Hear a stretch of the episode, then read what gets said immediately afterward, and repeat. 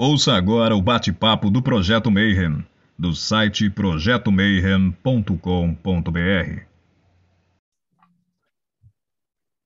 Bom dia para quem é de bom dia, boa noite para quem é de boa noite, 93 para quem é de 93. Você está no Boteco dos Illuminates e hoje a gente vai falar sobre aquilo que não pode ser falado.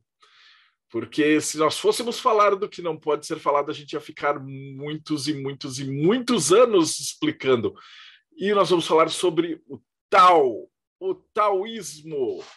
E antes da gente convidar, a gente está com um cara muito fera no assunto que vai trocar ideia e conhecimento com a gente. Mas antes eu vou apresentar a nossa bancada dos Illuminates, diretamente do Projeto Mayhem, Rodrigo Lutarque. Salve, pessoal! Hoje a gente vai tentar entender o vazio do tal.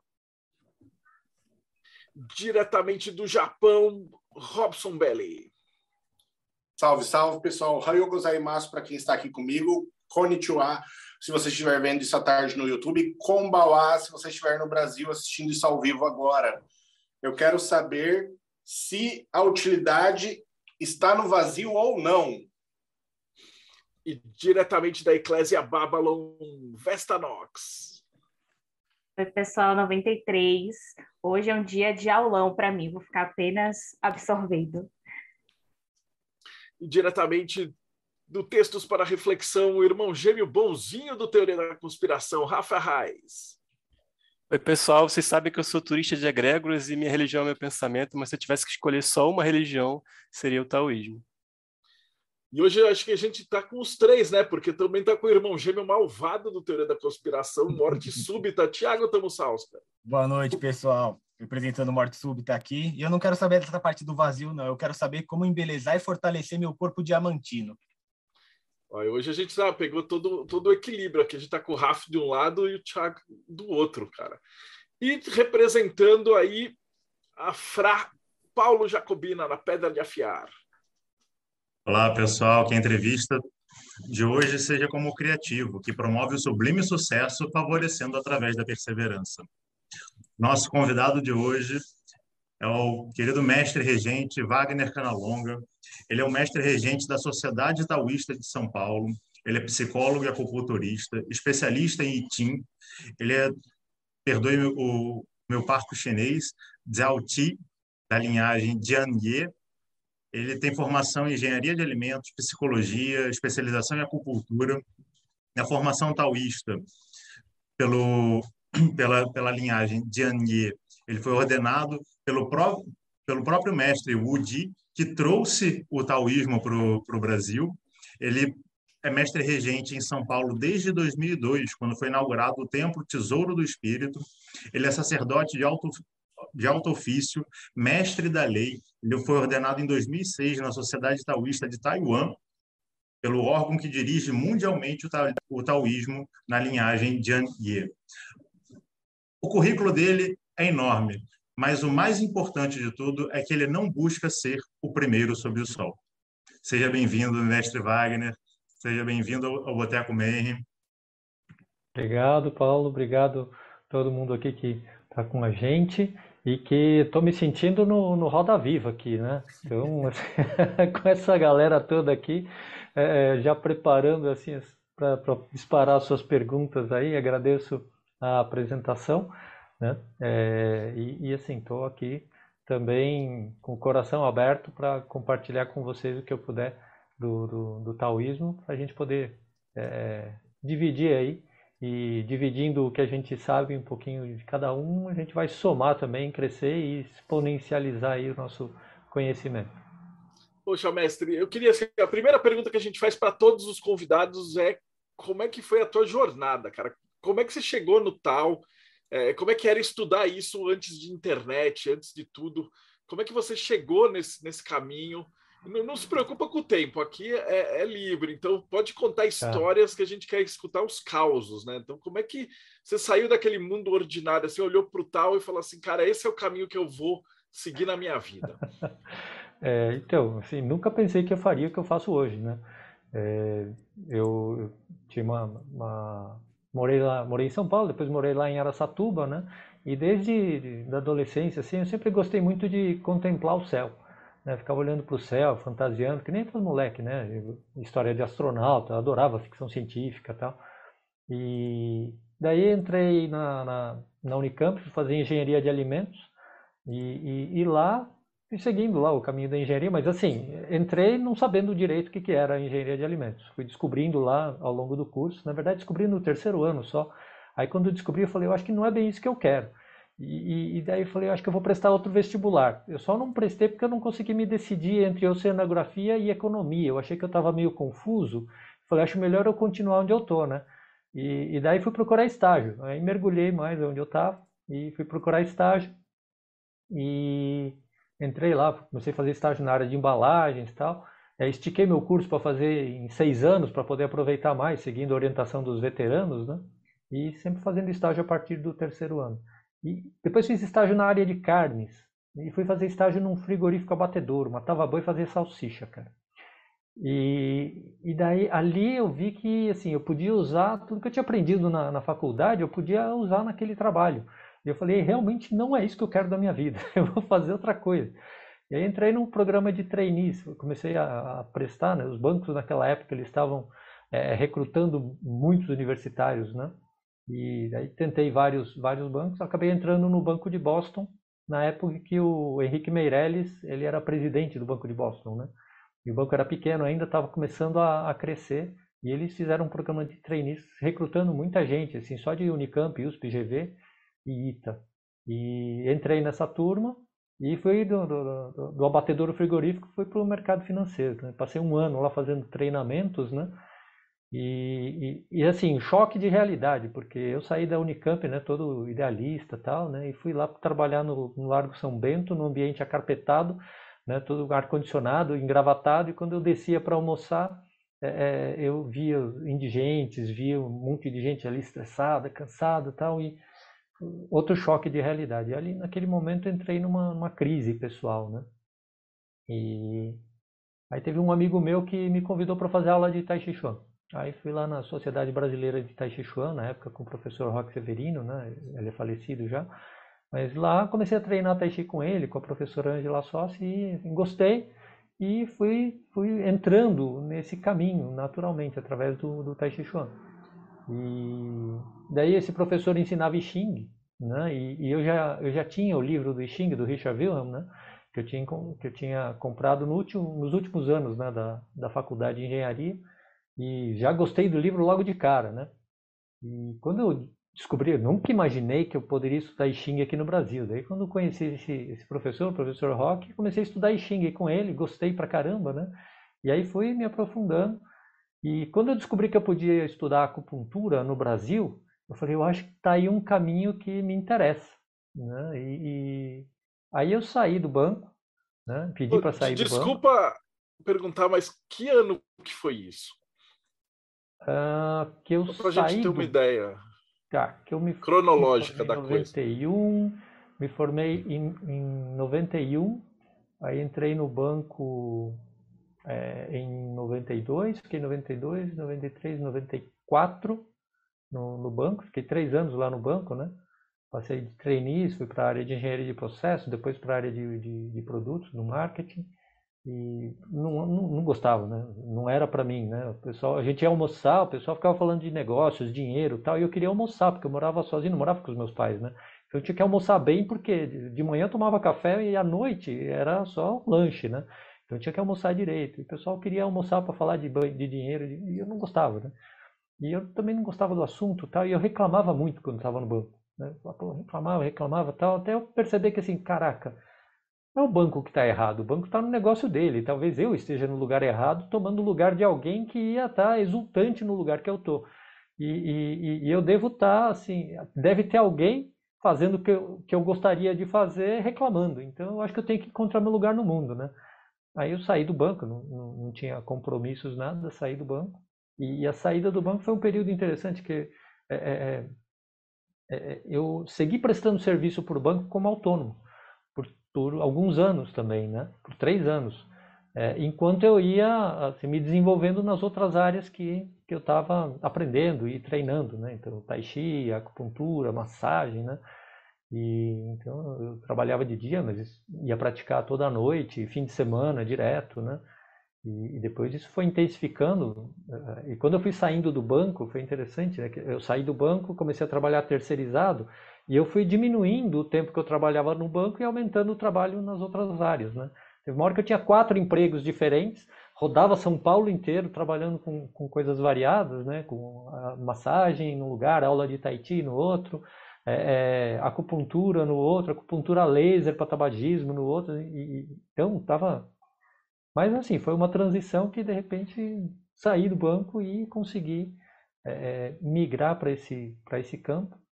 E em 94, 95, eu conheci o mestre Wu Shen, né? Que ele começou, a, ele morava no Rio e ele começou a, a vir para São Paulo para dar aulas de, de I Ching, né?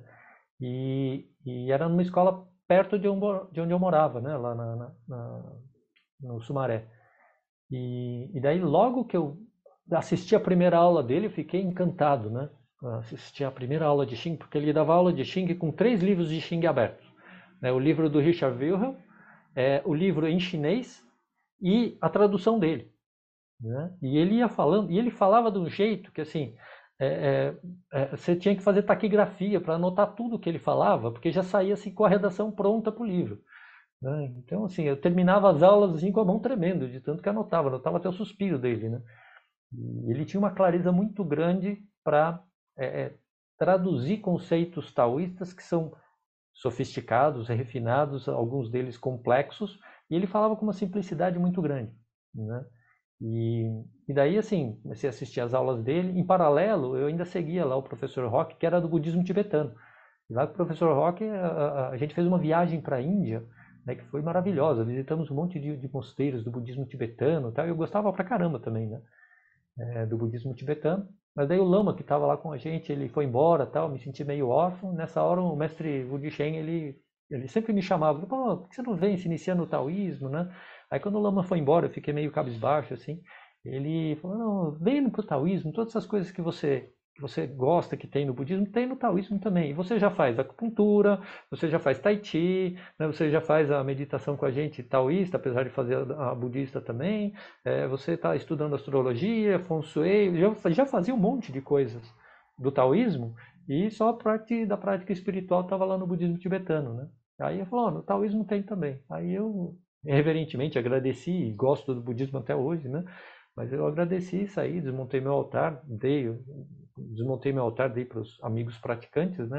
As coisas que eu tinha do, do meu altar e migrei para o taoísmo, me iniciei no taoísmo em, em 1999, se não me engano, né, com o mestre Wu Shen.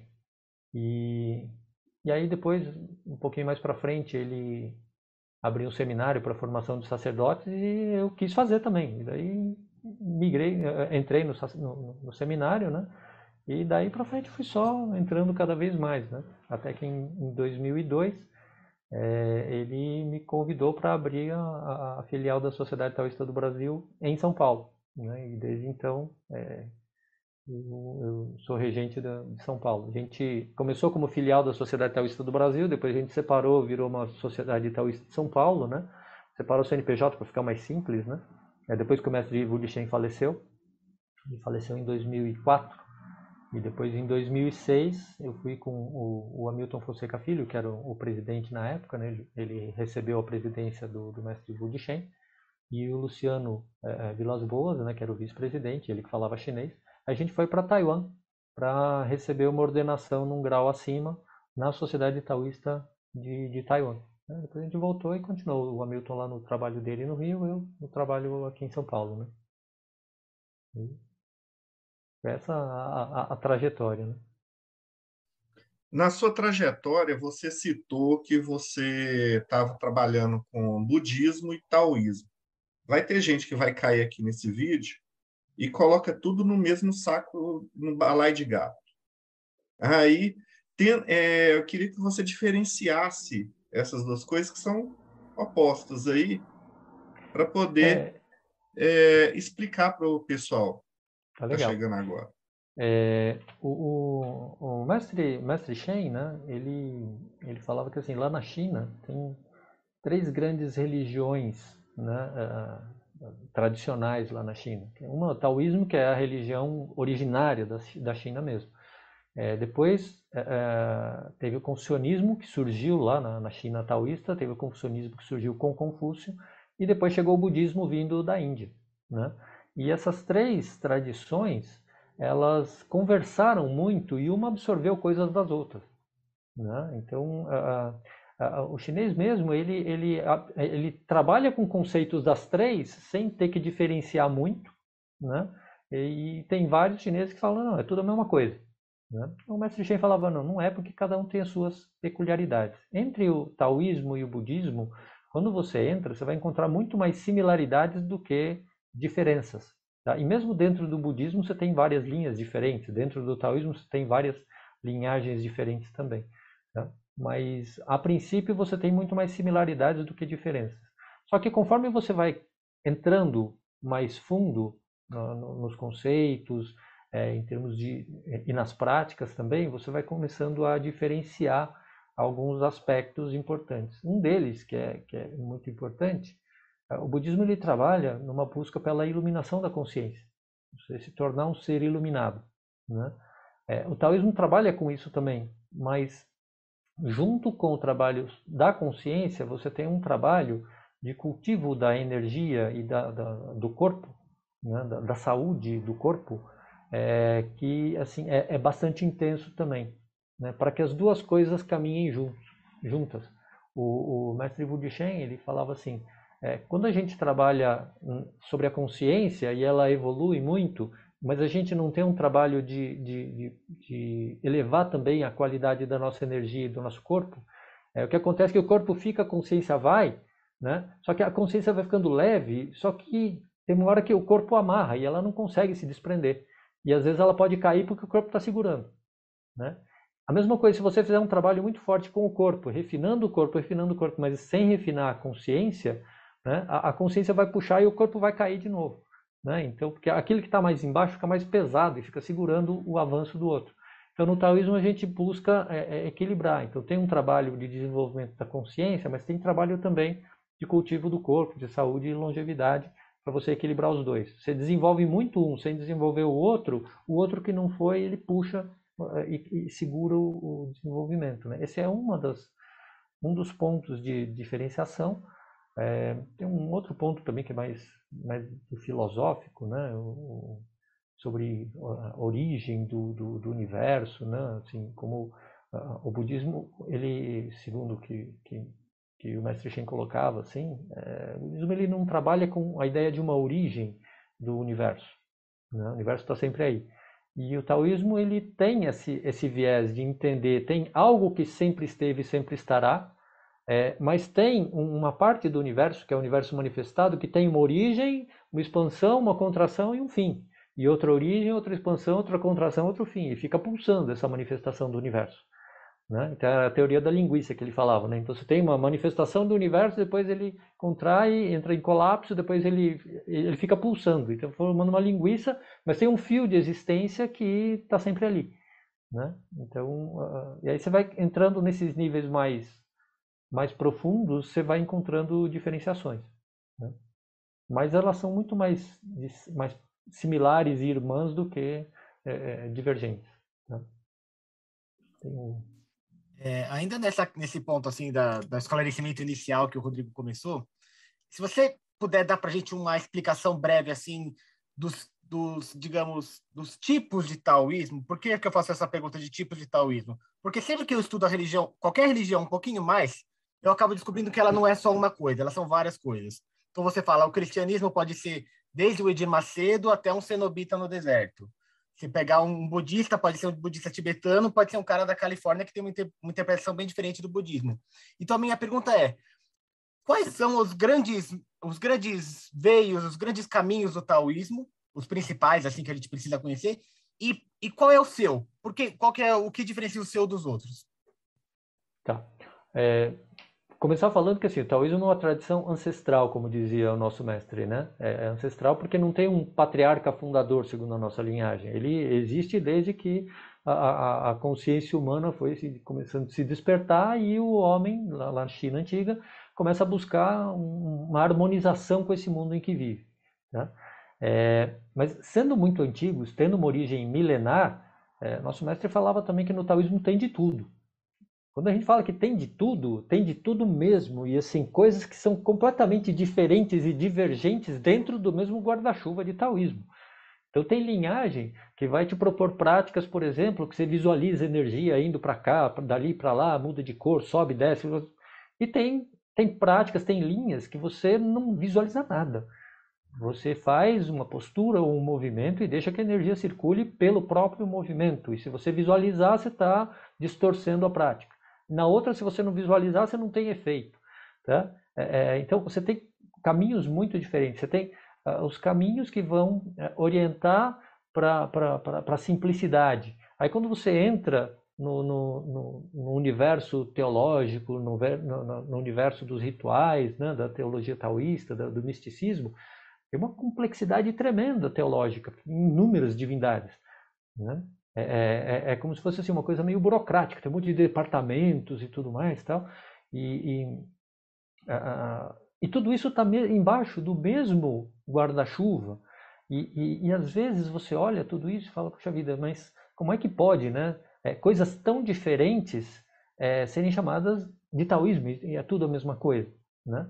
É, e aí, assim, o taoísmo gosta muito de trabalhar com imagens da natureza. Eu gosto muito de usar a imagem da árvore, né? porque você tem a, a, árvore, ela tem um tronco, tá? mas para baixo ela solta raízes, e para cima ela solta os ramos, né?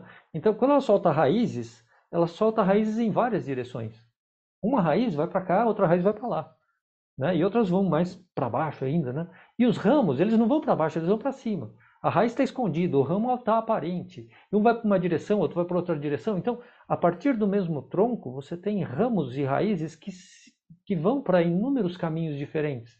E todas essas partes divergentes da árvore têm o mesmo DNA. Então, a, o taoísmo é assim, ele tem uma multiplicidade de manifestações para atender caminhos, né? para atender os buscadores dos caminhos. Né? Tal significa literalmente caminho, mas seria melhor traduzido como caminhos. Porque é, caminho é aquilo que está embaixo do nosso pé, pra, conforme a gente caminha, a gente vai se transformando. Caminho tem esse sentido, um dos sentidos dele é de transformação. E, e, e a gente se transforma buscando algo relativo à nossa necessidade. A gente tem pontos em comum dessas necessidades, mas a gente tem um monte de pontos que são diferentes. Coisas que me nutrem eh, não necessariamente vão nutrir você. Né? Então, é, é, é necessário que a gente desperte a consciência para a nossa real natureza, a nossa real necessidade, para buscar os caminhos que vão atender a essas demandas. Tá? E é importante que haja inúmeros caminhos diferentes para poder atender os inúmeros buscadores diferentes que, que se nutrem é, de, de, coisas também distintas. Né? É, e, e, e, assim, você tem as, as linhas mais eruditas, você tem as linhas mais marciais, você tem as linhas de cura. Então, você tem a, a, taoístas que são praticantes de artes marciais é, com finalidade bem marcial mesmo. Né? É, e tem outros que praticam as artes marciais com finalidade de cultivar saúde, não para a parte marcial. Né? É, é e assim, como te disse, tem de tudo. Tá? Dentro da, da sociedade taoísta, qual a linha que a gente tem? Né? É, o que o mestre, o mestre Shen, é, quando ele montou a sociedade taoísta, o ideal dele era que a gente tivesse um local onde se pudesse entrar em contato com a essência do pensamento taoísta, é, é, mas através dos vários caminhos diferentes. Então, na sociedade taoísta, a gente aprende várias a, artes de sabedoria, como o I Ching, o oráculo do I Ching, astrologia chinesa, Tai Chi, Qigong, é, é, aprende a, meditação, né? então, astrologia chinesa, tem um monte de coisas, né? de artes de sabedoria, que são conhecimentos usados para a gente se harmonizar é, é, na nossa vida, no nosso destino.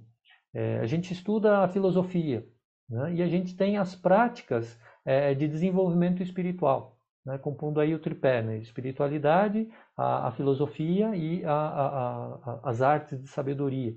Tá? E ele queria que a gente tivesse um lugar onde a gente acessasse esses vários conteúdos é, é, é integrados, de forma integrada. Né? Então, daí na sociedade taoísta ele ensinava a meditação, a filosofia também, mas daí ele trouxe num determinado momento os altares, os rituais, as práticas místicas, né, para cultuar as divindades taoístas, né? Mas assim, ah, então chegando na sociedade taoísta tem que se iniciar e virar taoísta que reverencia as divindades? Não necessariamente. Você pode estudar I Ching e ser de outra tradição religiosa, não tem, não tem problema nenhum, não é incompatível. Tá? Mas para quem, quem tem afinidade e quer se aprofundar no caminho e ingressar nessa egrégora espiritual, a gente também tem o, o caminho da iniciação para as pessoas que querem se tornar taoístas, é, devotando as suas práticas também a reverenciar as divindades taoístas. Né? Então a gente tem esses vários elementos aí dentro do, do, do taoísmo. Tá? O Paulo Apro tinha levantado a mão. O, o gancho que a, a gente está abordando ainda a questão primordial do, do taoísmo como um todo, hoje em dia, principalmente no Brasil, pensa-se muito em Lao Tzu como um grande expoente do, do, grande mestre do taoísmo, mas poucos conhecem Futi. Você pode contar um pouquinho sobre ele, a, a, a, descoberta do Yin e Yang, como é que isso funciona? E uma curiosidade, porque, por exemplo, na matemática, a gente aprende que 1 mais, 2, 1 mais 1 é igual a 2. Porém, quando a gente junta no taoísmo duas energias, Yin e Yang, ela forma três, né, num dos oito trigramas. Você pode explicar um pouco como é que isso funciona para a gente, por favor? Vamos lá. É, é, as duas perguntas dão aulas, mas tudo bem. É, então, como eu disse, o taoísmo é uma tradição ancestral. Tem muitas linhas taoístas que consideram Lao Tzu o fundador do taoísmo. Tá? O mestre Shen falava que na nossa linhagem a gente não considera o Lao Tzu como fundador do taoísmo, é, porque antes dele já havia grandes mestres praticantes do taoísmo também. O Lao Tzu foi o primeiro a cunhar o termo Tao, a usar o termo Tao para designar aquilo que não pode ser designado, como o Marcelo começou falando. Né? Ele começou aqui o nosso, pode, nosso, nosso vídeo aqui é, já trazendo uma, uma, uma, ideia bem taoísta. Né? O Tao que se expressa não é o verdadeiro Tao, que é a primeira frase do Tao Te Ching. Né? É, então, a gente pode falar um monte do tal, mas a, a, a apreensão do, do, do, sentido de tal, é, ele tem parte dessa caminhada tem um lado racional, outra parte é, é o subjetivo e experimental que cada um vivencia no caminho, né? para ampliar, para tornar viva essa compreensão do tal. É, então, o Lao Tzu ele, ele viveu cerca de uns 3 mil anos atrás. Tá? E essa outra figura, e ele é considerado assim um patriarca assim histórico, né? Ele marca grande uma grande grande fase aí. É, o taoísmo, na história do taoísmo você tem várias fases. O, Tao, o, o Lao Tzu ele marca o início de uma de uma ele é um divisor de fases, tá? E ele realmente é um dos é, é o principal patriarca dentro do taoísmo.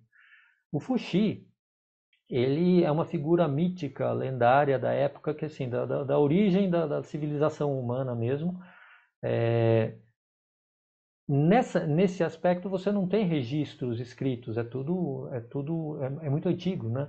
Então você tem mitos, tem lendas, tem histórias. Então, disse que o Fuxi era líder de uma de uma tribo, né? um, um líder muito sábio.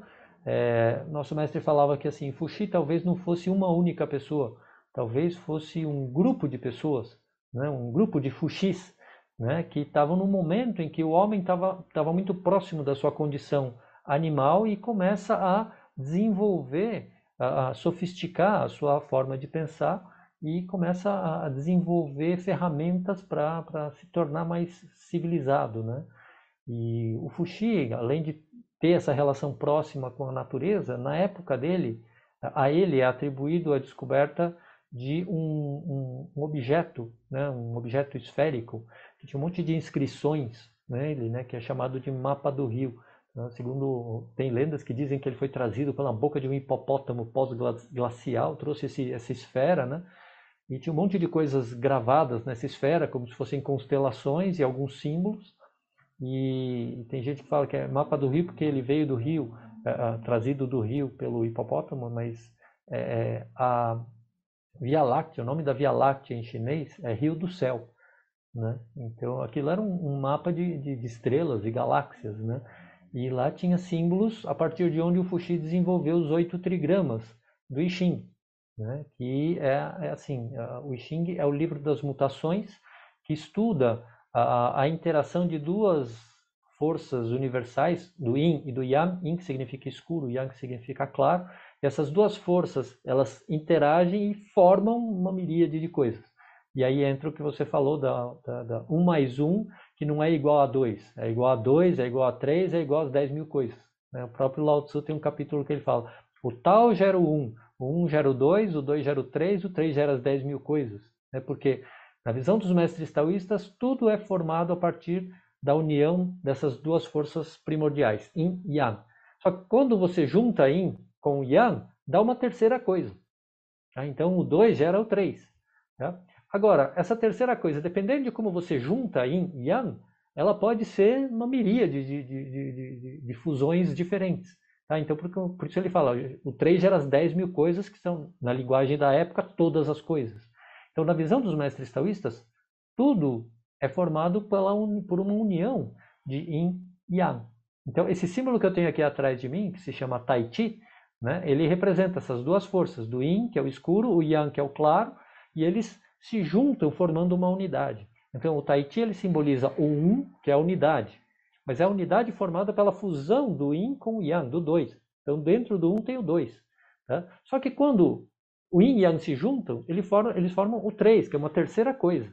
Tá? E essa terceira coisa pode ser uma infinidade de coisas. Então, o, o, o Tahiti ele simboliza a unidade, a dualidade e a multiplicidade. Todas as coisas. Ele é um símbolo da unidade né, de todas as coisas do universo. E qualquer coisa que eu observe, então, ele é um sistema de equilíbrio entre Yin e Yang.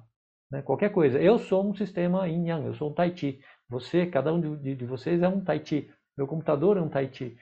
A, o nosso encontro é um Tai Chi. Tá? E aí a gente vai ter os aspectos é, Yang, que é o claro, mas é o expansivo, é o forte, é o, é o que ascensiona. O Yin, que é o obscuro, é, é, é, é, o que desce, é, é, mais, mais suave, enquanto o outro é o forte. Então você tem qualquer coisa que a gente observa, a gente vê polaridades.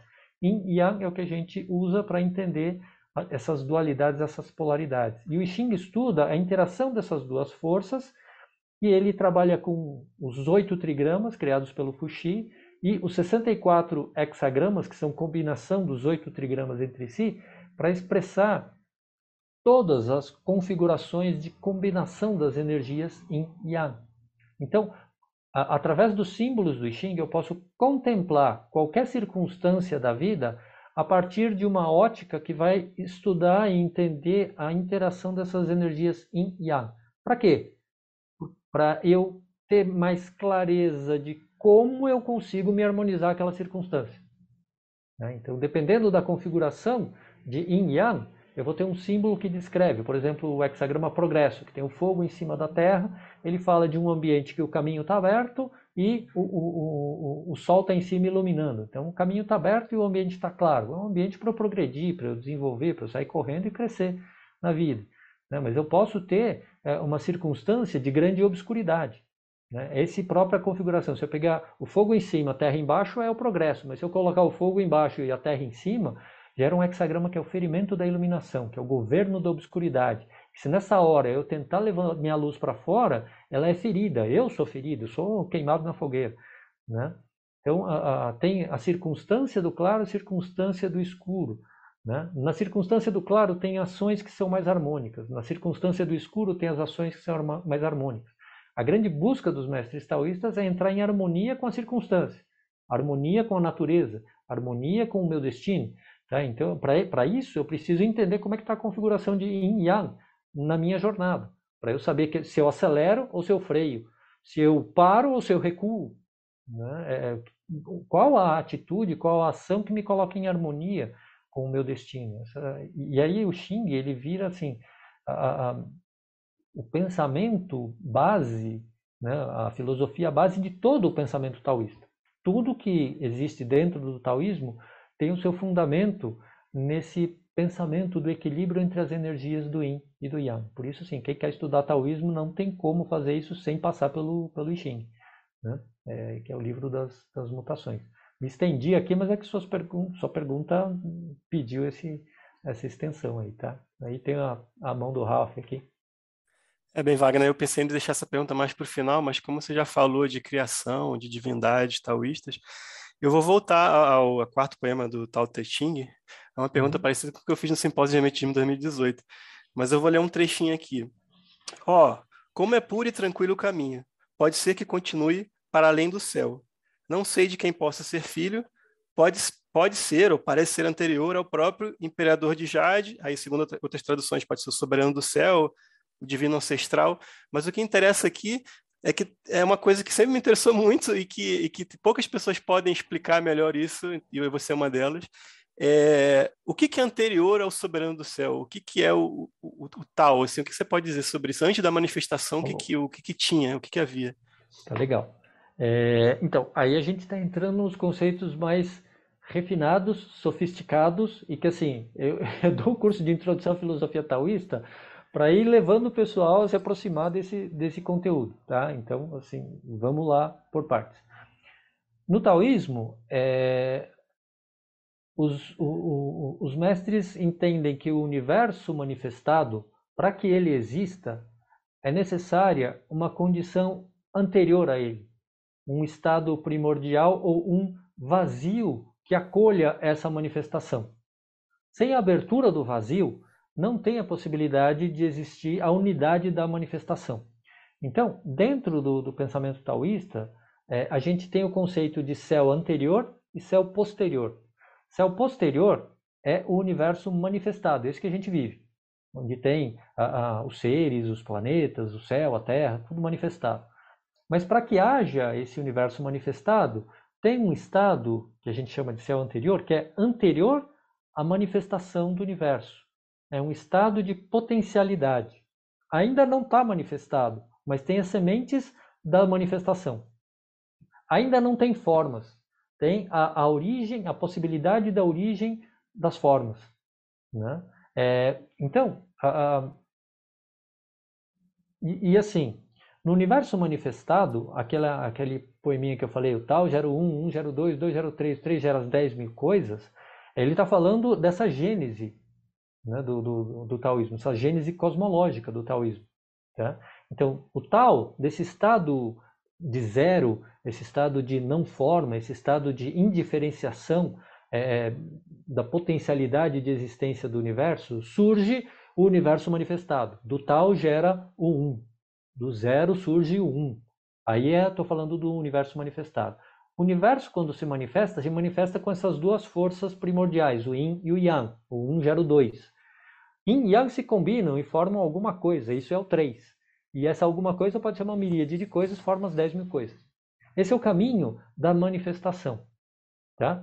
É, no caminho da manifestação, você vê que as coisas vão se fragmentando, e vai aumentando o número. Tá? É, conforme vai aumentando e, e, e fragmentando, é, quando a gente está muito fragmentado, a nossa energia também fica muito fragmentada, a nossa consciência fica muito fragmentada, a gente faz menos coisas, a gente tem menos energia. Tá? Então, o, caminho, o caminho taoísta, uh, caminho espiritual taoísta, é chamado de caminho do retorno. Tá? Que ao invés de pegar esse caminho da manifestação, a gente vira ao contrário e tenta ir em direção à origem. Né?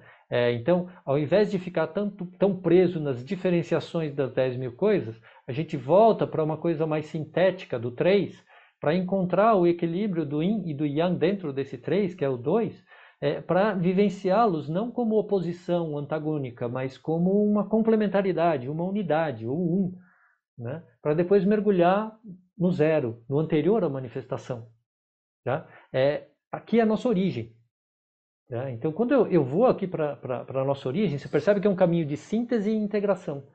Esse é um caminho que, assim, quando a gente está vivo, a gente integra é, é, matéria física, energia, elementos psíquicos espirituais, integra tudo isso para formar o nosso, o nosso organismo que funciona dinamicamente, né, para criar o ser vivo. E todos esses elementos diferentes, eles se integram harmônica e dinamicamente para constituir o ser vivo. Então isso é uma unidade. Percebe que assim, para eu estar vivo aqui, tem um monte de coisas diferentes que se integram numa mesma unidade. Quando a gente morre, né, A, energia se dispersa, a consciência vai para o céu, para a terra, vai por aí. A, a, a, parte física, né, o corpo físico vira pó. Ele se. Ou seja, tudo se separa e se fragmenta. Esse é o estado do morte. Né? Então, é, é, a vida é um estado de integração dinâmica. E a morte é um estado de fragmentação. Né? Então, quando a gente vai lá para a manifestação, a gente toma um caminho que leva a gente para a morte. E a gente morre mesmo. Os mestres taoístas queriam saúde, longevidade e até mesmo imortalidade. Então, eles faziam o quê? Eles faziam o caminho contrário. Cultivando o quê? Cultivando essa unidade. Ao invés de ir para o caminho da fragmentação, só pelo fato de estar vivo, eu estou caminhando para a fragmentação e para a morte. Mas eles faziam exercícios para buscar, de novo, essa origem, para buscar esse estado de integração e para buscar a nutrição desse grande ventre primordial de onde nasce o universo. Tá? Então, esse, esse, eu vou usar aqui a tradução do mestre Wu Shen. Esse texto que você mencionou, ele traduziu assim: Límpido como a existência eterna, não sei de quem sou filho, venho de antes do Rei Celeste. Tá? Então, esse límpido como a existência eterna, ele fala do vazio. Porque a manifestação, ela está sempre em transformação, ela sempre muda, ela sempre começa, cresce e termina. Tá? Toda manifestação começa e termina. Tá? Agora, ele está falando de uma existência eterna que é límpida. Tá? Ele está falando do vazio, que o vazio ele é eterno. Dentro do vazio as coisas surgem, contam sua história e terminam. O vazio está lá antes disso, o vazio está lá durante isso, o vazio está lá depois disso. O vazio é o eterno que segue. Né? E ele é límpido. E, e existe esse entendimento, podem... desculpa, mas existe, existe, esse entendimento de que todas as divindades, até o, o soberano do céu, ou o rei do céu, seriam então é, filhos desse, desse vazio, porque ele é anterior a eles, né? Isso. E aí, assim, é, você fez o quê? Você é, transpôs para a teologia o conceito cosmológico. E é isso que a gente faz. Por isso que a gente estuda I Ching, por isso que assim, aquilo que eu estudo no I Ching eu aplico em qualquer área, inclusive na teologia. Então, isso significa que a, a, a gente tem um monte de divindades dentro do taoísmo. Mas a gente tem esse monte de divindades e todas elas no universo manifestado derivam de uma grande divindade que a gente chama de Rei de Jade. Né? É, e que aqui, quando ele fala do Rei Celeste, ele está se referindo ao Rei de Jade, tá? que é a divindade magnânima, suprema, onipotente, onisciente, onipresente, que governa o universo manifestado. Mas o próprio Rei de Jade, ele se origina do céu anterior, de, uma, de divindades do céu, de uma divindade do céu anterior que é chamado Venerável Senhor Celestial do princípio inicial. Tá? Então, dentro desse céu anterior, a gente também tem divindades. Pô, mas o céu anterior é o vazio. Tem divindade lá? Tem porque eu lembro que eu falei que no céu anterior você tem a potencialidade daquilo que tem no céu posterior. Tá? Então, é, é, no, no, o, o, céu anterior ele é governado por três divindades, né? que é o Venerável Senhor Celestial do princípio inicial, de onde deriva e nasce o Rei de Jade, o Venerável Senhor Celestial do Tesouro do Espírito e o Venerável Senhor Celestial do Caminho da Virtude. Né? E eles simbolizam, um, o, o caminho, o, a, a, Sagrada Leitura e o Tal, que é, e o Mestre, perdão, é, que, que formam aí o, o tripé né, da transformação espiritual taoísta. Tá? Então, essas são as divindades, mas tem outras divindades também que estão dentro desse âmbito do céu anterior e que vão originar as divindades do céu posterior. Por isso, quando ele fala assim, venho de antes do Rei Celeste, ele está falando desse estado do céu anterior. Tá? Então, ele está descrevendo, Lao Tzu no Tao Te Ching, ele está descrevendo o caminho espiritual. Né? É, é ele está descrevendo assim, olha, através da minha experiência espiritual, eu cheguei no nível do rei de Jade e encontrei caminho para além dele. E isso me levou para um vazio, um vazio anterior ao rei de Jade, um vazio anterior às manifestações. Né? Que é assim a, a, o, grande ventre de onde surgem as manifestações, inclusive eu próprio. Tá?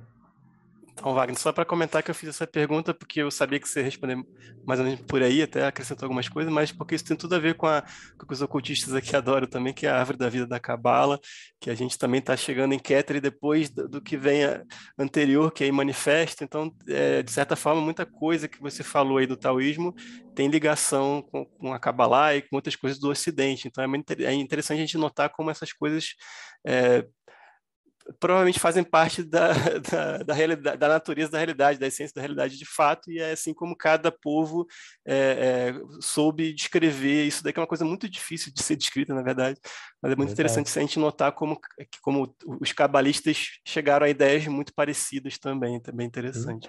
E, e, aí uma coisa que o mestre Shen falava também, né, assim, é, lá nos pontos mais elevados, lá nos pontos finais, onde estão assim os grandes mestres ascensionados e tudo mais, lá deve ser tudo comum. Né? Agora, para a gente chegar naqueles níveis superiores, a gente tem que trilhar caminhos. E aí, assim, existem inúmeros caminhos diferentes, e aí, esses caminhos diferentes, é importante que a gente respeite esses caminhos e as diferenças entre os caminhos, para a gente não se perder nesses caminhos, é, é, lá na frente a gente se encontra, mas pelos caminhos pode ser que a gente trilhe é, é vias distintas. Né? E aí tem que tomar cuidado para não gerar um novelo de lã com, com caminhos distintos aí. É, cabala é uma coisa, taoísmo é outra coisa. É, isso aí, é bom saber que, né? É isso aí. Muito legal. O Thiago está com a mão levantada também? Oh, Thiago, Robson, Bárbara. Wagner, é, você comentou algumas vezes já sobre a importância da saúde do corpo, tão importante quanto o desenvolvimento espiritual. Isso me faz pensar numa comparação que eu sempre vejo entre os alquimistas taoístas e os alquimistas europeus. Enquanto os alquimistas europeus usavam o símbolo do ouro, da pedra filosofal, é muito mais comum a gente ver na galera do Tao Shui falar no elixir da longa vida, na pílula da imortalidade, como o grande objetivo. A minha pergunta é relacionada a essas, essas três coisas. Quais são as práticas no seu caminho taoísta que são específicas para melhorar a saúde da pessoa, do corpo mesmo? E se existem algumas práticas para melhorar ou para garantir uma boa vida depois?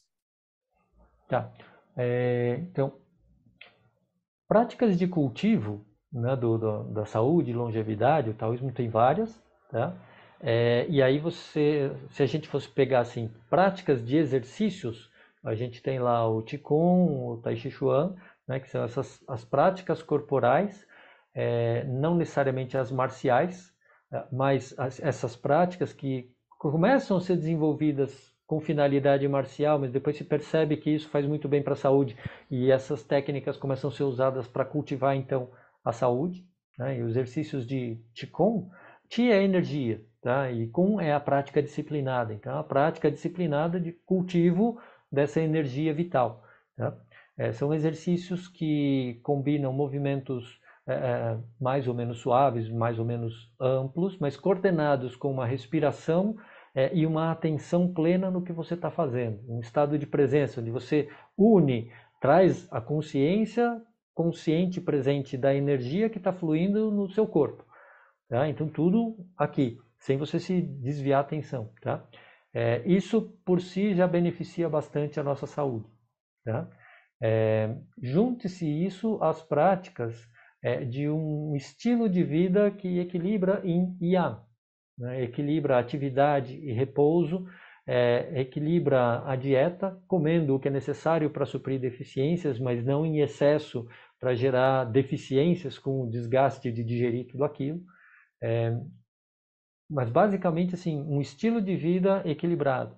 E quando a gente desequilibra, você tem as várias técnicas da medicina chinesa que tem origem também no, no, no taoísmo, é, de as técnicas de acupuntura, massagem, é, mochoterapia, ventosa terapia, a, a dietoterapia, tá? tudo isso para restaurar o nosso equilíbrio quando a gente perde o equilíbrio e manter também o nosso equilíbrio. Então, você tem várias práticas combinadas, é, mas como assim, se a gente combina todas essas várias práticas, você, você observa aí um grande estilo de vida, um grande estilo de vida que prima por buscar o equilíbrio né? na alimentação, nas relações, na conduta, no cultivo da atividade externa e, da mesma forma, da atividade interna. Então, eu vou para o mundo exterior para interagir com o mundo exterior, conseguir minha nutrição, interagir com as pessoas, com os seres, mas eu me volto depois para exercícios de recolhimento, para conhecer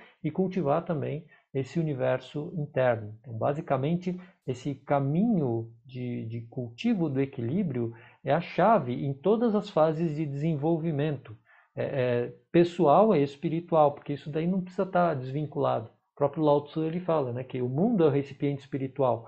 Então, tudo que eu faço no mundo, é, dependendo de como eu faço, eu estou fazendo aquilo como um caminho de espiritualidade. Qualquer coisa. Né? Qualquer coisa, dependendo de como eu faço, eu faço como um caminho de espiritualidade. E, mesmo uma ferramenta espiritual, se eu fizer de qualquer jeito, ela deixa de ser uma ferramenta espiritual. Tá? Então, assim, você tem um, uma forma e você tem um princípio interno, interno. Então, esse princípio, ele precisa casar com a forma então, para que você tenha um, um, um, bom efeito. O Yin casando com o Yang é que forma o Tai Chi, a unidade. Tá? É, e, assim, nos níveis mais elevados, né, é, combinando Qigong com meditação, com esse estilo de vida, você tem aí os praticantes de alquimia taoísta. Tá? A alquimia taoísta, ela é, começa com um trabalho de alquimia externa, então de busca pela saúde, longevidade e imortalidade, então combinando elementos naturais, plantas, ervas, coisas de animais e, e minerais, para tentar formar né, o que você falou, elixir da, da, da longa vida e a pílula da, da, da imortalidade. Tá?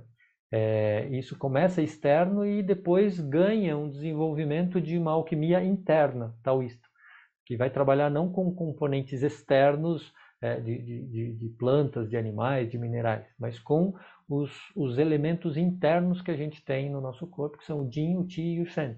Né? O Jin, que são os fluidos, né? a, a, o, o Qi, que é a energia, e o Shen, que é a nossa consciência. Então, esses três elementos vão ser a matéria-prima para se realizar a, alquimia interna taoísta, né? que vai combinar um monte dessas ferramentas que, que eu falei para você. Né? Espero ter respondido. Legal. Robson? Bom, eu vou sair um pouquinho do contexto do que estamos falando e vamos entrar na questão que eu considero ser um dos mais belos ensinamentos do taoísmo, que são os três tesouros. Eu gostaria que você falasse para mim um pouquinho dos três tesouros e trouxesse também. Eu vou trazer um pouquinho do texto número do capítulo 67 do Tao Te Ching, hum. chamado Três joias eu aprecio e preservo. A primeira chamada chama-se misericórdia, a segunda chama-se moderação. A terceira chama-se não buscar o poder. Antes a misericórdia, depois a coragem. Antes a moderação, depois a generosidade. Antes não buscar o poder, depois liderar homens de talento.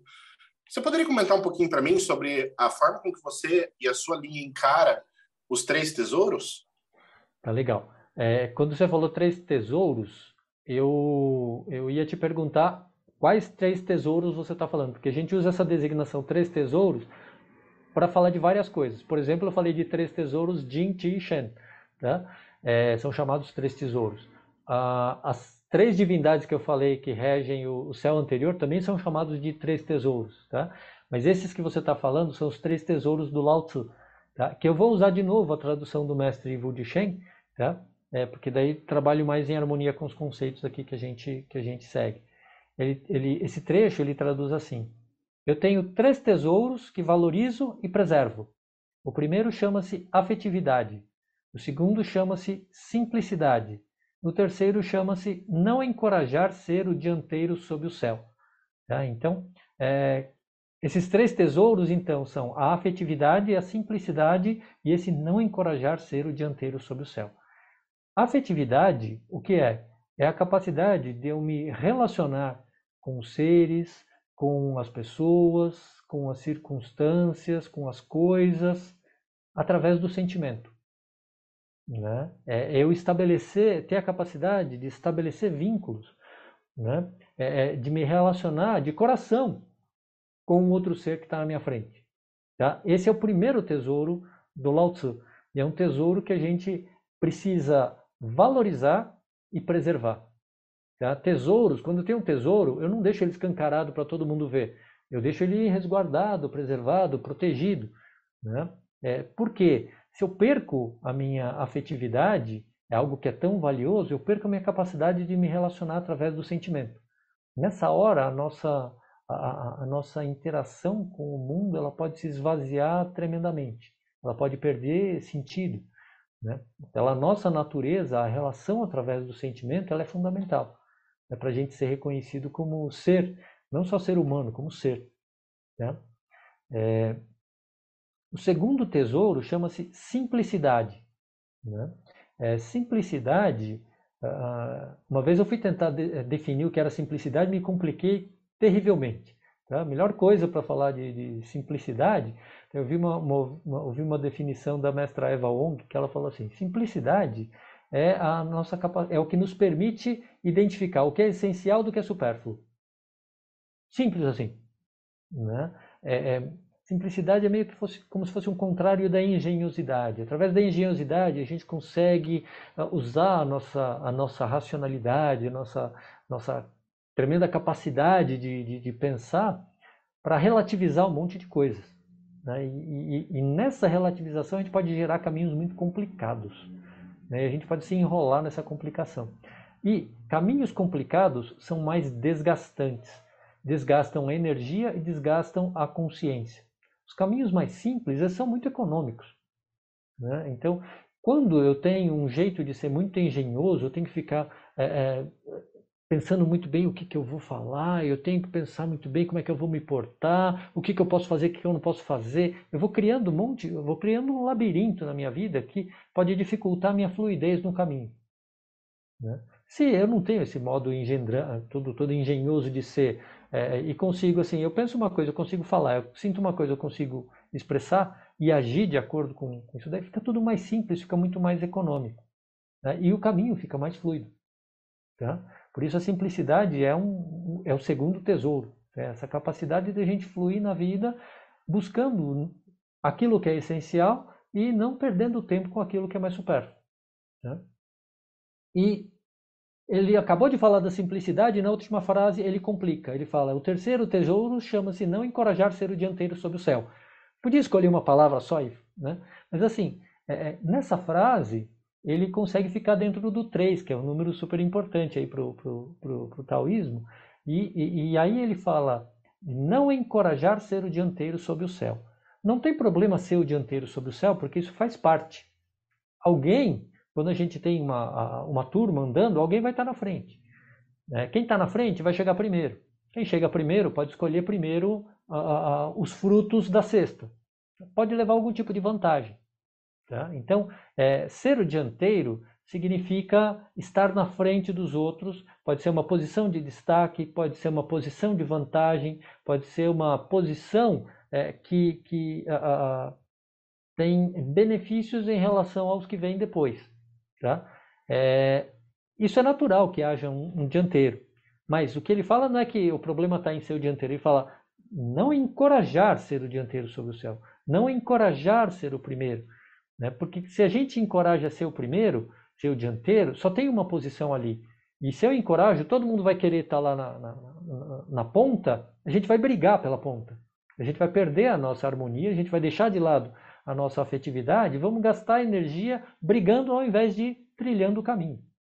Né? Sendo que as outras posições também podem trazer bons resultados para a gente, desde que a gente se harmonize aquela circunstância. Né? É, esse é um dos aspectos. Outra é, quando eu encorajo o dianteiro sobre o céu, céu é, é algo que simboliza o tempo no taoísmo. Né? Então, quando eu encorajo o dianteiro sobre o céu, eu quero me antecipar ao céu. Então, é fazer as coisas acontecerem antes do tempo natural, saber das coisas antes do seu momento de revelação.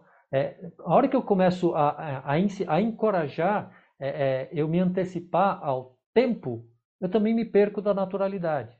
Então, aqui ele, essa frase ele tem o sentido da gente é, é, se harmonizar com esse fluxo natural das coisas. E não querendo ser o dianteiro, eu humildemente aceitar a, a minha condição dentro dessa, dessa fila. Né? Então, é, é, é uma expressão, é uma frase que traz vários sentidos para a gente: o sentido de naturalidade, o sentido de uh, humildade, o sentido de harmonizar-se com a sua circunstância. Está né? Tá tudo aí presente. Por isso, ele escolheu uma frase em vez de uma palavra para designar o que ele coloca como terceiro tesouro. Né? E é um capítulo muito bonito esse que você, que você trouxe para a gente. Né? E assim, a, a, a o, o, o, mestre do nosso mestre, né, o mestre Maho Yang, que era mestre do mestre Wu Shen, é, ele, ele ensinou para o mestre Shen que assim, olha, no taoísmo tem de tudo, tem um monte de linhagens que são completamente diferentes. Mas, para ser taoísta, precisa seguir os princípios do Tao Te Ching. Né? Porque no Tao Te Ching, no livro do Caminho da Virtude, o Lao Tzu conseguiu sintetizar assim, a essência do pensamento taoísta. Então, todas as linhagens taoístas, por mais diferentes que sejam, elas seguem o, o, os princípios do Tao Te Ching. Tá? Então, a gente também segue. Obrigado pelas palavras, mestre. Obrigado, eu que agradeço pela pergunta. É a Bárbara agora, né? Espero que meu áudio esteja bom, porque minha conexão está tá ruim. Tá é, eu vou fazer a pergunta que todo mundo espera de mim, então vamos lá. é, eu queria saber mais sobre a, o feminino dentro do taoísmo, no sentido tanto espiritual quanto material da presença das mulheres, do sacerdócio das mulheres, etc., iniciação, enfim. Eu sou bem ignorante no assunto, tá? Como eu disse no começo, eu tô aqui absorvendo. Mas Legal. uma coisa que eu vi que eu achei muito interessante foi dessa percepção da mulher como, em algumas linhas do taoísmo, como um veículo que receberia diversas escrituras, né? Eu achei isso particularmente interessante.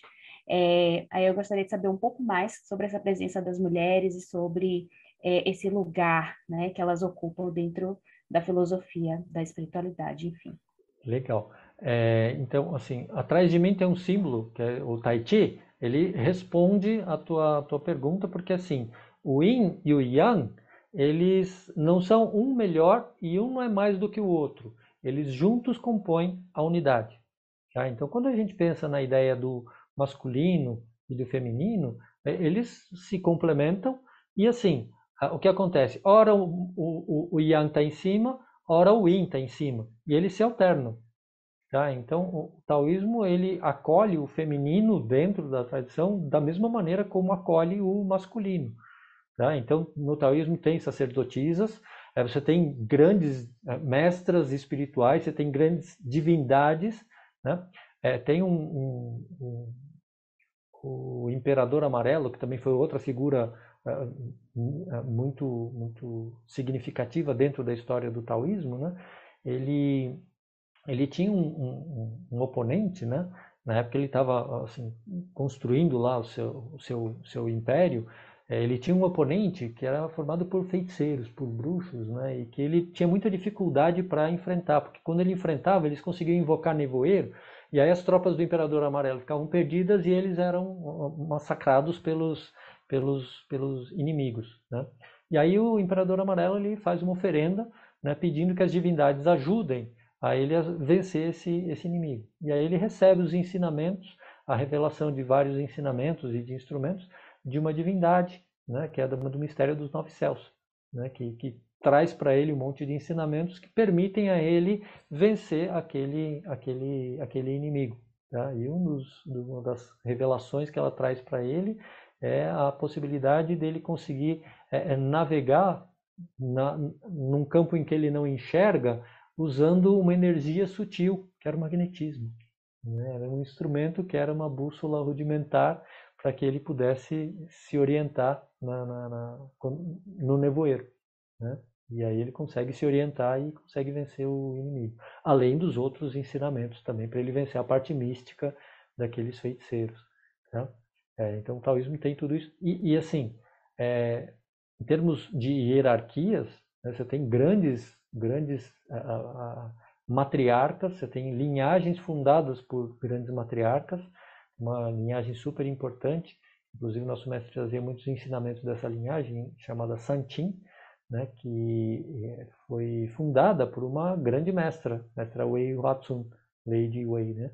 É, que, então, assim, dentro do taoísmo você tem a, a mulher no mesmo patamar do, do, homem, não tem diferença.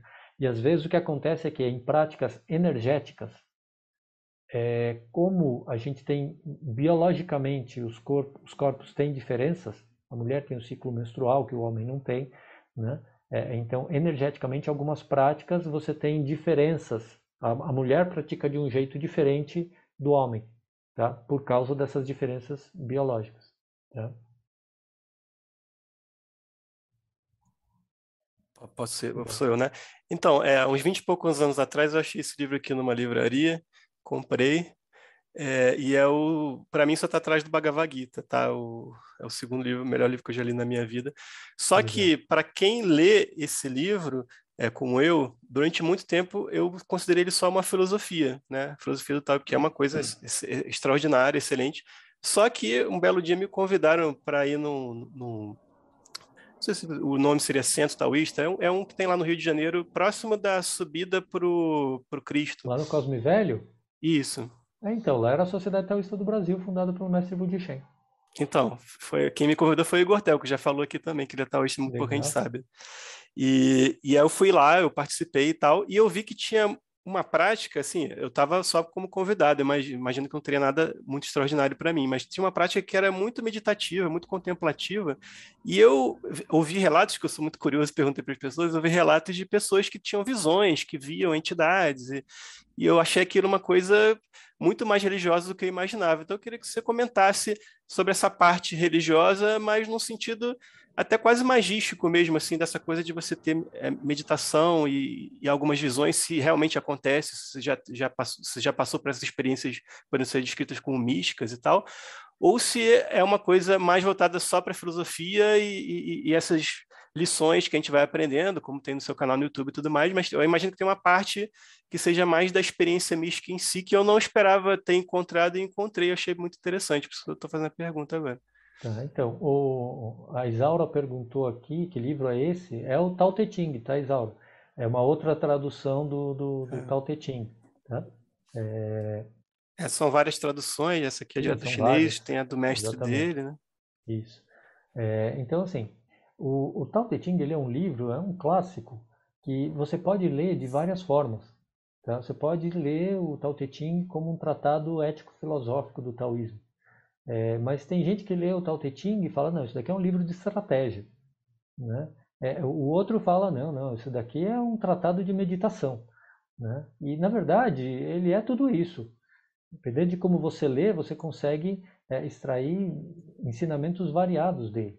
Tá?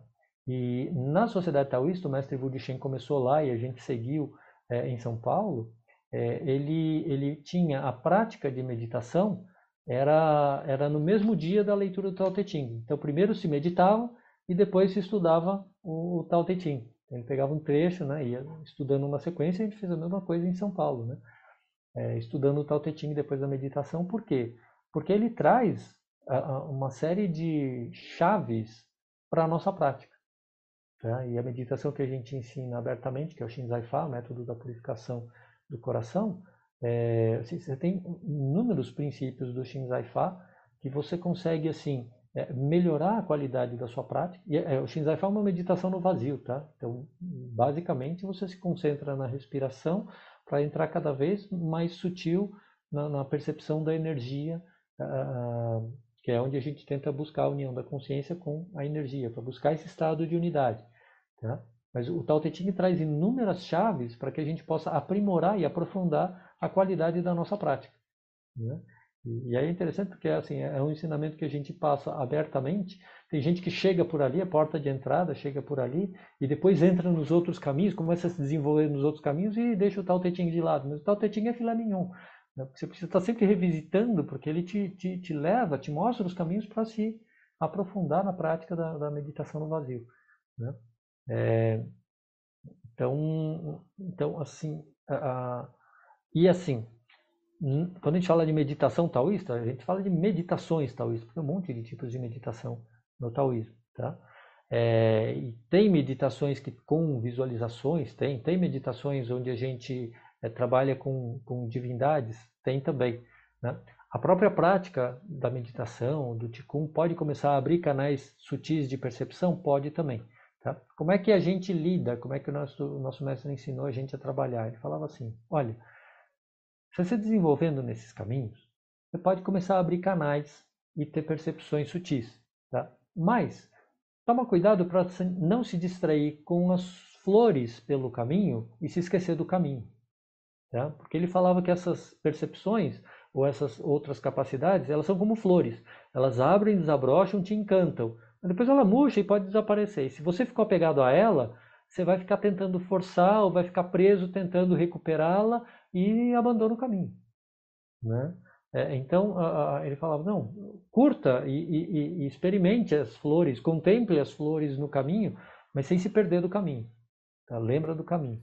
Tá? Então, assim, dentro do, do, do, caminho que a gente trabalha, ainda que apareçam essas percepções ou outras capacidades, a gente lida como? A gente lida com naturalidade. Se uma percepção sutil se desenvolve, é como se você tivesse com um sentido mais aprimorado teu olfato mais aprimorado, tua visão mais aprimorada, que consegue enxergar melhor, consegue ouvir melhor, consegue sentir com mais propriedade alguma coisa, tá ótimo. É, usa essa, essa capacidade para seguir e se desenvolver ainda mais no caminho, sem se desgastar muito com ela. Né? Não se encante com ela, porque senão você se encanta com ela, falando, olha, eu agora desenvolvi a capacidade de é, ler pensamentos. Aí começa a ler pensamento todo mundo, acaba com sua energia, detona sua consciência, vê um monte de coisa que não precisava e, e, se perde do caminho. Depois, a hora que começa a murchar a capacidade de ler pensamentos, começa a inventar. Aí se perde por completo do taoísmo, do, do, do caminho. Né? Então, olha, a gente lida com naturalidade com esses aspectos de percepções extrasensoriais que podem vir a surgir e podem não, não, surgir também. Quando não surge, não tem nada errado. Elas podem surgir naturalmente, podem não surgir naturalmente. Assim como surgem, podem desaparecer e não tem problema nenhum, faz parte do caminho. Tá? Obrigado. O Robson? Eu gostaria de perguntar qual é o sentido de ética dentro do taoísmo que você pratica. É... Dentro do taoísmo, a gente tem vários sistemas de virtudes. Né? É, a gente tem os três tesouros do Lao Tzu, que são é um, um sisteminha de virtudes. A gente tem as quatro virtudes do Xing, princípio, abertura, harmonia e retidão. A gente tem as virtudes dos cinco elementos, né? a bondade, a polidez, a sinceridade, a justiça e a sabedoria, que precisam se equilibrar entre si. É, então a gente tem vários sistemas de virtudes que são orientações de como é que a gente busca se harmonizar a circunstância. Virtude não é virtude per se. Virtude é, ela é uma, uma, uma conduta que me harmoniza com a circunstância. Tem o momento de ser sábio, tem o momento de ser polido, tem o momento de ser sincero. Né? Tem o momento do princípio, tem o momento da abertura, da harmonia e o da retidão. É, quando eu aplico essa conduta na circunstância adequada, aquilo vira uma virtude, porque traz um efeito favorável e benéfico para o caminho. Tá? É, é, quando aquilo que eu chamo de virtude é aplicado fora de contexto, aí deixa de ser virtude. É algo que me trava ou que me tira do caminho. Então, assim, o sistema de virtudes ele é muito dinâmico dentro do, do, do taoísmo. Tá? E, assim, o, o auge da virtude acontece na não virtude, ou na virtude da não ação quando eu já não estou mais nem pensando nas virtudes, nem estou tentando intencionalmente ser virtuoso e naturalmente a minha ação se harmoniza às circunstâncias, sendo naturalmente virtuosa. Nessa hora eu tenho o Wu-Wei acontecendo, que é a virtude suprema da não ação. É isso que a gente busca. Então a gente busca exercitar a virtude intencionalmente para que ela surja espontaneamente quando eu menos espero.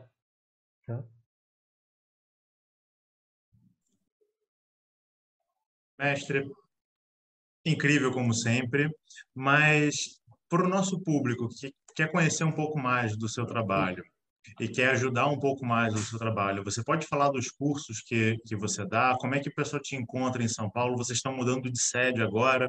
Como é que está o projeto Muda? Fala um pouquinho mais disso para a gente, por favor. Tá legal. É, a gente uh, tem a nossa sede lá na, na, na Liberdade, né, da Sociedade Taoísta em São Paulo, lá na Liberdade, mas que por conta da pandemia a gente suspendeu as atividades presenciais e por conta dos custos a gente reduziu né, durante a pandemia a gente reduziu o espaço físico e colocamos todas as coisas no grande salão então o nosso nosso templo ele, ele não está numa condição funcional a gente não tem como receber pessoas porque está um armazém das nossas coisas ali e a gente vem procurando o espaço para fazer a nossa mudança, né? Porque voltar no mesmo espaço fica relativamente caro e a gente estava buscando alguma coisa que é, acomodasse melhor as nossas atividades. Né? É, a gente, e para isso a gente também a gente criou o plano Muda, né, que é pedindo ajuda para a comunidade de pessoas que é, é, nos, nos, acompanham e se nutrem desses ensinamentos taoístas, né?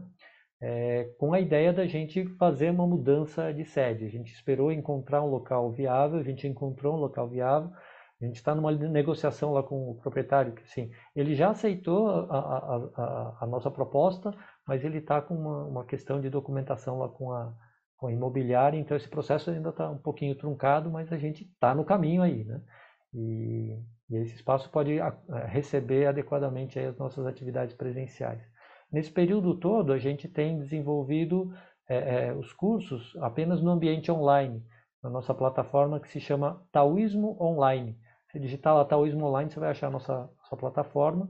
É, e lá a gente tem a, a, o curso de Introdução à Filosofia Taoísta, a gente tem o curso de, os cursos de I Ching, é, mesmo práticas de Qigong e Tai Chi é, é, online, a gente tem também essas, essas aulas, né? É, então, lá na, na plataforma, se você entra e se inscreve, você tem acesso a um monte de vídeos gratuitos e lá também você tem acesso aos, aos vários cursos que a gente que a gente oferece lá, né? da a filosofia, a gente tem práticas de, de meditação, uh, tem tá rolando agora, tem cursos de, de Qigong, como eu já falei, né? aulas ao vivo, é, a gente está tendo um curso de Feng Shui também, que é a arte de harmonização dos ambientes, tem, tem várias coisas, e quando a gente voltar com as atividades presenciais, a gente pode, espera ainda é, trazer mais coisas ainda, principalmente retornar com os nossos rituais, né? De ter feito algumas práticas abertas de tempos em tempos no ambiente online, é, que já são benéficas, mas assim o ritual presencial ele tem a força dele e é insubstituível. Né? Então, é, assim que a gente reabrir as atividades presenciais, a gente pode voltar a compartilhar essa força aí dos, dos nossos rituais, das nossas práticas também, que tem funcionado no online, mas o presencial realmente é, é tem uma energia completamente diferente. Ô, mestre, quando, quando voltar ao online, depois a gente chama de novo para falar um pouquinho de astrologia. Tá, tá legal, a gente com prazer aí. Lembrando para o pessoal que está acompanhando a gente em casa que os links que o, que o professor Wagner colocou estão aqui embaixo na descrição do vídeo, né? Então, para facilitar vocês de encontrar, né? Pô, só tenho que agradecer, foi uma aula absurda hoje, foi fantástico mesmo, né? Então. Vou começar de trás para frente. Paulo Jacobina, suas considerações finais. Mais uma vez agradecer o mestre Wagner pela presença, pela aula. Né? Incrível, como sempre. Dá para passar dias só ouvindo o mestre Wagner falar, que encanta a alma. Né? E para o nosso público, né? Para vocês que buscam se conhecer melhor enquanto desbravam os caminhos da senda iniciática, aprendendo sobre mitos, magia, filosofia e religiões, inscreva-se no canal do Pedra de Afiar no YouTube. Te garanto que você vai encontrar conteúdos dos mais diversos e que vão te auxiliar a refletir um pouco mais sobre a sua vida. Rafa Reis, suas considerações finais. Para mim foi a melhor palestra do Simpósio de Mentismo 2018, então já, já não podia ter faltado hoje. É impressionante que ele conseguiu explicar em uma hora, eu acho, só com esse símbolo que está atrás dele, dá para explicar o universo inteiro. É, e assim, para quem nunca ouviu falar do Tao Te Ching, eu recomendo, se vocês puderem ler a minha tradução do inglês do James Ledge, tem e-book, é o e-book mais barato na Amazon. E aí depois, obviamente, vocês leem a tradução direto do chinês antigo do, do mestre do Wagner, que para aprofundar. Mas é porque talvez a minha seja mais legível, não sei. É, mas se você gosta, é, eu acho melhor comparar e ver qual que você acha mais legal para você. De repente, você já consegue ir direto pela, pela do mestre dele. E aí tá ótimo. Mas é porque, como é um livro que eu gosto muito e eu, eu, eu me dedico a traduções de livros que eu gosto muito, então eu não poder deixar de traduzir. Eu não sei chinês antigo, então eu tive que traduzir do inglês. Mas é isso. então, obrigado e adorei a palestra, como sempre. Bárbara Nox, suas considerações finais. Eu também gostei muito, achei encantador, né? É, achei os conceitos muito interessantes, é algo que está nos meus planos estudar um pouco mais, até porque algumas pessoas podem achar que não tem absolutamente nada a ver com Telema, mas tem muita coisa a ver com Telema, para quem não sabe.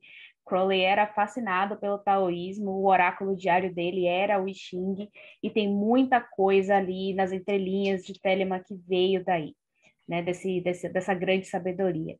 Então, eu gostaria de agradecer assim profundamente e Para quem se interessa por Telema, é, se você quer ter uma vivência numa instituição gnóstica e telêmica, cuja, cuja figura de, de, de, culto central é Babylon, eu convido vocês a conhecerem a Eclésia Babylon.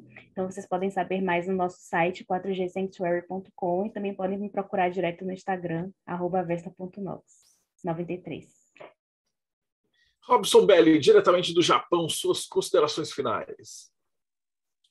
Bom, primeiramente, Xexé, muito obrigado pela palestra, foi sensacional. É, assim, uma aula e tanto. E eu fico muito grato e vou tentar entrar em contato para ver se tem aulas online ou mais para entrar em contato com essa linhagem do taoísmo, porque muito me interessou as palavras do mestre Wagner. E se você, se a sua praia é como a minha, você é um dos feiticeiros que fazia neblina para atrapalhar o exército do Imperador Amarelo, você pode conhecer um pouco mais de como praticar essas bruxarias em enoquiano.com.br e conhecer um pouco mais o lado bonito e obscuro dessas práticas tão antigas como a magia. Muito obrigado, mestre Wagner. Foi realmente uma aula magna. Agradeço. Eu, eu queria só fazer um comentário rapidinho né? É, eu pus aqui no chat, quem está aqui no Zoom com a gente, eu pus no chat três links tá, que levam lá a nossa plataforma. Tem um link do curso de, de Fundamentos do Xing, que é o básico, um curso que a gente vai começar semana que vem, que estuda já hexagramas do Xing, que é um passo à frente, que é da, da família do, do, do, vento, e um link também para o estudo do Tal de Cada Dia, que é onde a gente tem o estudo do Tal Te Ching. Então, esse daí é, um, é uma área gratuita, tá? Do, do, do, tal de cada dia, vocês podem ver palestras estudando a, a, a, o Tao Te Ching, tá bom? Maravilha. Para quem estiver só ouvindo, aí é taoísmo.com.br. Quem estiver só no áudio aí, taoísmo.com.br. É, ele falou da semana que vem, mas isso vai para o YouTube, isso vai ficar para sempre na internet. Ficam gravados esses cursos, então quem estiver assistindo isso aqui daqui a um ano, então ele vai ter acesso também, né? Vai ter acesso ao curso que tiver aberto naquele momento. Tá? O Fundamentos de Xing a gente abre de tempos em tempos. É, o curso de, de hexagramas, ele sempre vai ter uma família acontecendo, tá? e aí você pode entrar em qualquer momento, né? tendo o curso de fundamentos, você pode entrar nos hexagramas em qualquer momento. E o Tao Te Ching está sempre rolando lá. Ah, então maravilha. Então tá certo. É o link que está aqui embaixo mesmo, aí você já vai para os diversos cursos de acordo com quando você entrou aí no, no, no YouTube, né? Rodrigo Lutarque, suas considerações finais. O que, que é o Projeto Mayhem? É, antes, agradecer ao mestre Wagner, que nos brindou aqui com conhecimentos fantásticos nessa aula, que para qualquer estudante de ocultismo, ele soltou pérolas aqui fantásticas para o caminho. Assim, é, recomendo demais. Eu tenho que confessar que o meu estudo no assunto está defasado demais, mas assim me deu aquela vontade de começar a estudar isso. Como tudo que ocorre aqui no meio, cada três vezes por semana, eu fico querendo começar alguma coisa nova. E, mas o tal, assim, para quem estuda magia, é, ocultismo, qualquer coisa, tem que estudar isso em paralelo. E sobre o projeto Mayhem, é, eu recomendo vocês entrarem no catarse.me TDC, fazer parte do projeto. E vocês vão ter acesso a grupos no Telegram dos mais diversos assuntos. Vocês vão ter acesso à revista de hermetismo, aonde as pessoas aqui elas estão contribuindo com textos para estudo, para é, se divertir, passar o dia, além de você poder fazer parte dessas entrevistas, fazer parte dessas aulas ao vivo, aqui no Zoom, e não gravado depois no YouTube. Vocês vão poder fazer parte de diversos grupos. Aqui é fantástico, é um, uma escola isso aqui. Agradeço demais o Marcelo por ter iniciado esse projeto. E por último, mas não menos importante, o lado negro do projeto Mayhem, Morte Súbita. Tem taoísmo no Morte Súbita? Tem, tem, tem, tem alguns taoísmos por lá. É, agradecer o Wagner, né, por permitir que a gente molhe os pés nesse oceano que é o que é o tal, com essa simpatia e essa simplicidade com que ele trouxe para a gente esses conceitos tão complexos. Acho que simplicidade é uma virtude muito grande, né? E você conseguiu espelhar isso para gente. Mas para quem gosta de uma bagunça também no Morte Súbita, se você entrar mortesúbita.net e procurar, procurar lá taoísmo, você vai encontrar algumas vertentes parecidas, outras diferentes com o que o Wagner aqui apresentou para gente que, como ele disse, são muitos caminhos que levam para o vazio. Então, lá tem alguns para vocês. Eu só tenho que te agradecer, cara. Foi uma noite fantástica. São suas considerações finais. Bom, fico super feliz aí de ter podido compartilhar esse espaço aqui com vocês. Agradeço tremendamente o convite que vocês me fizeram para estar aqui com vocês, podendo trazer um pouquinho aqui do, do, do dessa jornada aí do, do, caminho, né? é, que espero que seja longa ainda. É, e, e, assim, esperando que a gente possa se reencontrar né, em, em novas, em novas é, possibilidades, novas aberturas aí, para compartilhar aqui o que, o que a gente tem. E aqui quero também deixar um, um elogio, que assim, achei as perguntas de altíssimo nível, né? Fiquei impressionado com, com o grupo de vocês, tá? E está sendo uma, uma satisfação muito grande para mim estar tá aqui é, podendo falar um pouquinho do taoísmo para vocês e para quem estiver acompanhando também todo esse belo trabalho que vocês vêm desenvolvendo. Parabéns para vocês todos e obrigado pela oportunidade de estar aqui com vocês. Fantástico. E para vocês que acompanharam a gente até agora, então não esquece uh, Projeto Mayhem, catarse.me barra TDC e segue o canal, dá like. Se você curtiu, essa é a entrevista 346, se eu não me engano. A gente fez as contas no começo da gravação e já esqueci. Então, se você curtiu o nível, as perguntas e tal, tem mais 340 uh, entrevistas sobre todos os assuntos que você puder imaginar, que vai de satanismo a cristianismo, quimbanda, budismo, maçonaria, rosacrucianismo, fratelema, enoquiano e muito mais. Então, segue o canal, dá like e a gente se vê aí no próximo Boteco dos Illuminati.